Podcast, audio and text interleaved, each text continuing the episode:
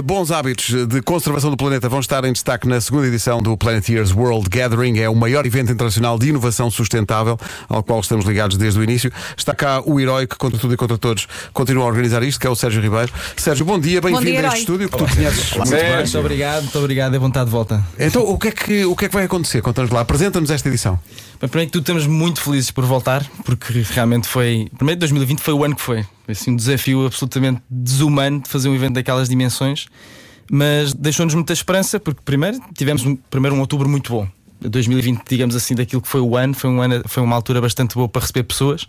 Na Altice Arena, tendo um espaço muito grande, tivemos mil pessoas lá presenciais, pessoas estavam desesperadas para, para conhecer outras, estar com outras, ter alguma mensagem de esperança, e isso acho que foi o que nos manteve. Foi, vamos uhum. adiar, vamos cancelar e nós mantivemos porque achámos que aquele ano, mais do que antes, era necessário um pouco de mensagem de esperança nestas questões de sustentabilidade e que podíamos fazer algo melhor. E online foram mais de 20 mil pessoas, mais de 60 países a ver naquela edição. Então levou-nos aqui uma grande força para este ano. Este ano já não vai ser na Altice Arena, vai ser no Pavilhão Carlos Lopes e, e o Parque Eduardo VII. Vamos voltar a um plano que tínhamos inicial de ter um espaço aberto ao público, porque achámos que isto tinha que ser um tema aberto ao público. E então teremos aqui dois tipos de experiências diferentes. No Pavilhão Carlos Lopes vamos ter pessoas inspiradoras, conferências, fóruns, networking, para as pessoas também se conhecerem quem quer trabalhar nesta área.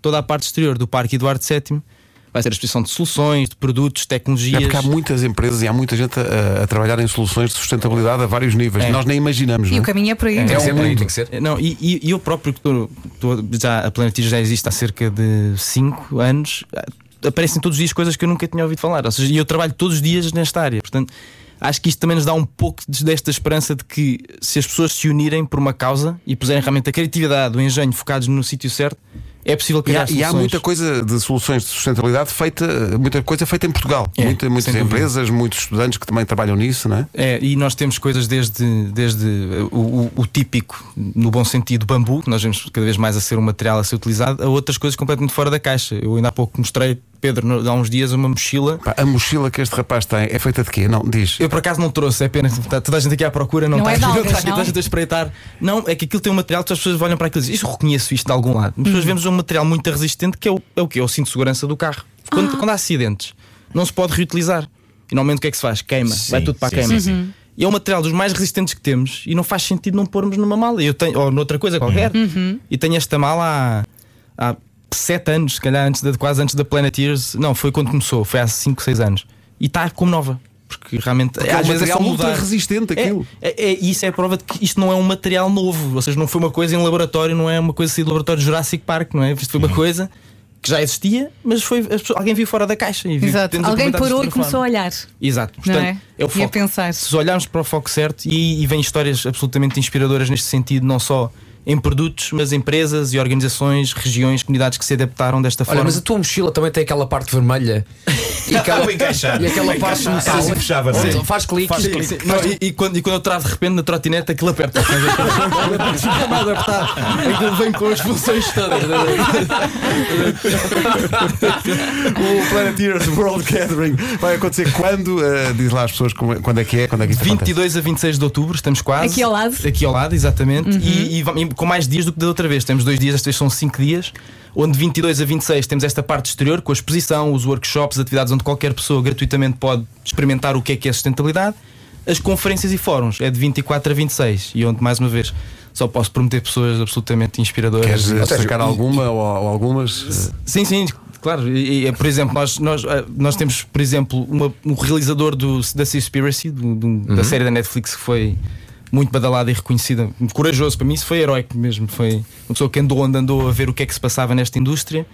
Temos uma pessoa que, uma, uma atriz de Hollywood, a Gloria Rubin, que trabalhou com o Spielberg no filme Lincoln, teve também no IAR com o Clooney, fez alguns filmes eh, de alto nível e que é presidente da Waterkeeper Alliance e que traz, que é um projeto giríssimo, que é como é que projetos de sustentabilidade podem trazer paz numa região os três países que se calhar há mais anos andam à batatada é Jordânia, Israel e Palestina.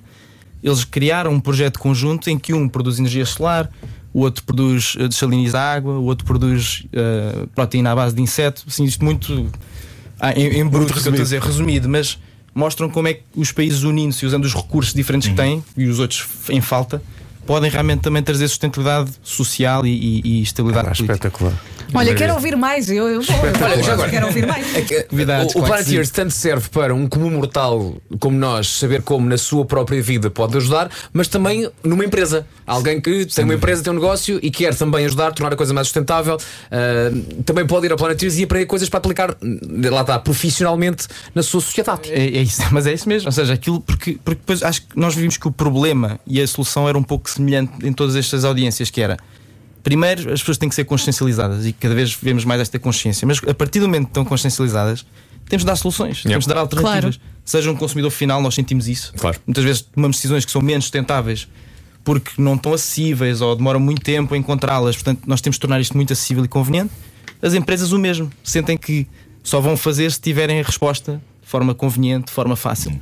E ali temos tudo. Temos realmente essa parte dos três S que eu digo sempre: é podem ir lá educar-se, podem lá empoderar-se, empower, né, inspirar-se e podem lá ins- trazer um pouco mais a veia empreendedora depois de agir e criar soluções também. Acho que esse é o último nível Planeteer, que é depois Olha, de imagina que há um ouvinte que vai lá, eh, vai a esta edição e de repente tem uma ideia espetacular. Com quem é que fala? E não tem uma empresa. Não, isso aí, isso aí nós temos completamente abertos para ouvir. E, aliás, na última edição Alguém assim muito criativo. É, e isso há sempre. E há pessoas que querem fazer coisas, mas não têm as orientações certas ou acham que não têm os contactos certos. E ali é, é para mostrar que às vezes não precisamos de o ter, podemos criá-lo.